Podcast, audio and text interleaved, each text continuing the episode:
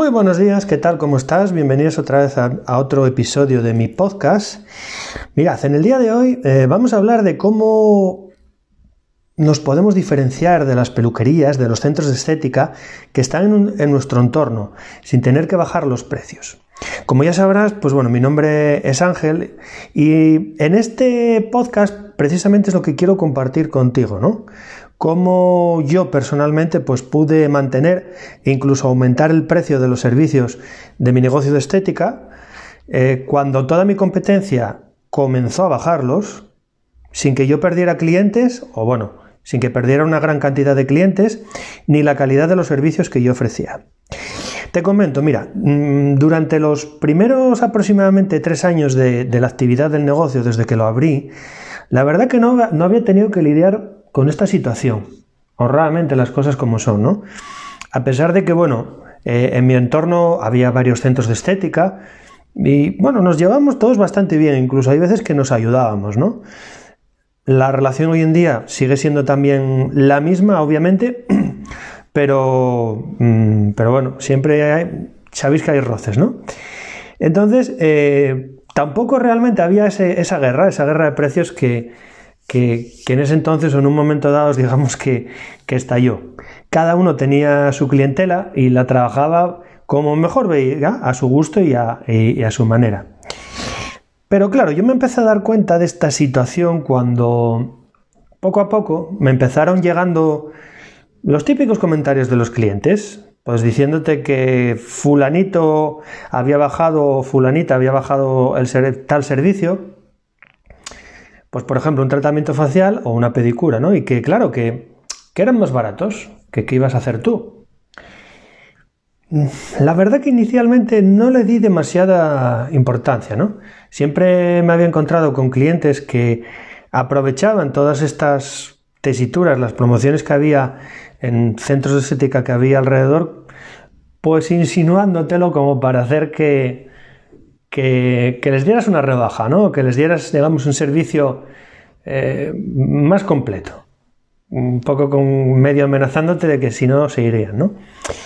Pero claro, ya cuando esta situación eh, se, empezó a generalizar de manera bastante, cuando todas las semanas me llegaba gente o antiguos clientes o clientes que me iban a decir todas estas cosas, pues la verdad que me empecé un poquito a preocupar, ¿no? Incluso la alarma realmente surgió cuando me di cuenta de que había algunos clientes que se, estaban empezando a ir, que estaban empezando a aprovechar estas ofertas de, bueno, que estaban sacando la competencia, que hacían tiempo que no venían y constaté que estaban yendo a, bueno, pues estaban en, los negocios del, del entorno, ¿no? Y la verdad que ahí realmente cuando me empezaba a soltar un poco la, alarma. Me había costado mucho, bastante, las cosas como son, levantar el negocio y no estabas dispuesto pues a que la cosa se fuera al garete, ¿no? sobre todo sin hacer nada porque no era una opción y sobre todo teniendo en cuenta que mi vida tenía que continuar y sobre todo pues también la de la gente. Yo tenía tres empleados por aquella. Me sentía responsable de toda, de toda esa gente, ¿no? Entonces, claro, yo empecé un poco a, investigar sobre el problema en Internet y a ver qué estaban haciendo las personas de éxito de mi entorno precisamente para solventar estos problemas. Y me di cuenta de que era una situación, pues bueno, relativamente normal en la mayoría de los negocios, pero sobre todo en el ámbito de la peluquería y de la estética. No era una situación rara, ni una situación nueva, ni, ni acababa de nacer ahora, ¿no? Y que también, pues que había muchas empresas que habían que había estrategias probadas para que vender el mismo producto que ofrecía la competencia y eso sin recortar el, precio y sin redundar en el servicio que le darás al cliente, ¿no? Incluso también descubrí que se podía combinar servicios y cobrar un precio final al cliente que me permitiera tener un margen mayor. Siempre, obviamente, pues teniendo en cuenta que le ibas a dar mucha más calidad al cliente y que el valor percibido de ese cliente iba a ser todavía mucho mayor. Son cosas que me empecé a dar cuenta, ¿no? Y que, bueno, pues realmente mm, empecé a aplicar poco a poco todas estas, estas estrategias que fui aplicando y la verdad que con el tiempo la cosa fue cambiando, ¿no? Fue, la cosa salió o se dio mucho mejor, las cosas como son.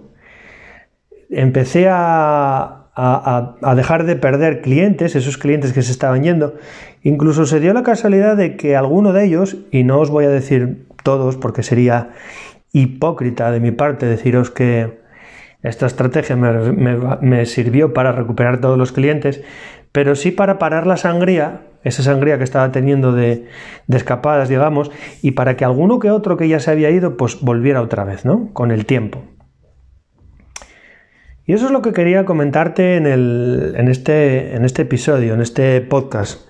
Quería compartirte pues precisamente todas estas estrategias que yo, que yo seguí, que fui implementando poco a poco para, para evitar todas estas cosas. Y quiero y me gustaría que tú las pudieras también aplicar.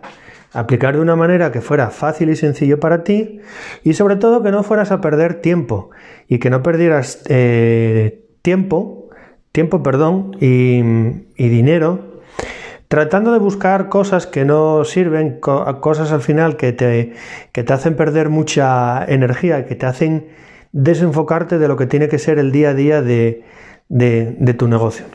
Para ello, pues eh, lo que me gustaría es que vas a ver aquí en, la, descripción de este episodio, vas a ver un, un enlace para agendar una sesión estratégica conmigo. Es una sesión estratégica de 45 minutos, es gratuita, ¿vale? Lo remarco siempre. En el que lo que vas a poder ver es, lo vamos a poder ver varias cosas. Lo primero, si tu negocio aplica para poder realizar esta estrategia. Lo segundo, en caso de que no aplique, pues qué acciones se pueden hacer para que pueda aplicar. Y lo tercero, pues cómo, cómo las haríamos, ¿no? Cómo sería un poco, digamos, el, el roadmap, el, el camino el camino para aplicar todas estas estrategias y para que tú puedas también beneficiarte de todas ellas y, sobre todo pues cuidar al cliente y que cada día, que eso es realmente lo importante, no solo el cliente, porque puedes tener muchos clientes, pero si al final tu caja se resiente constantemente, vas a tener que cerrar tu negocio.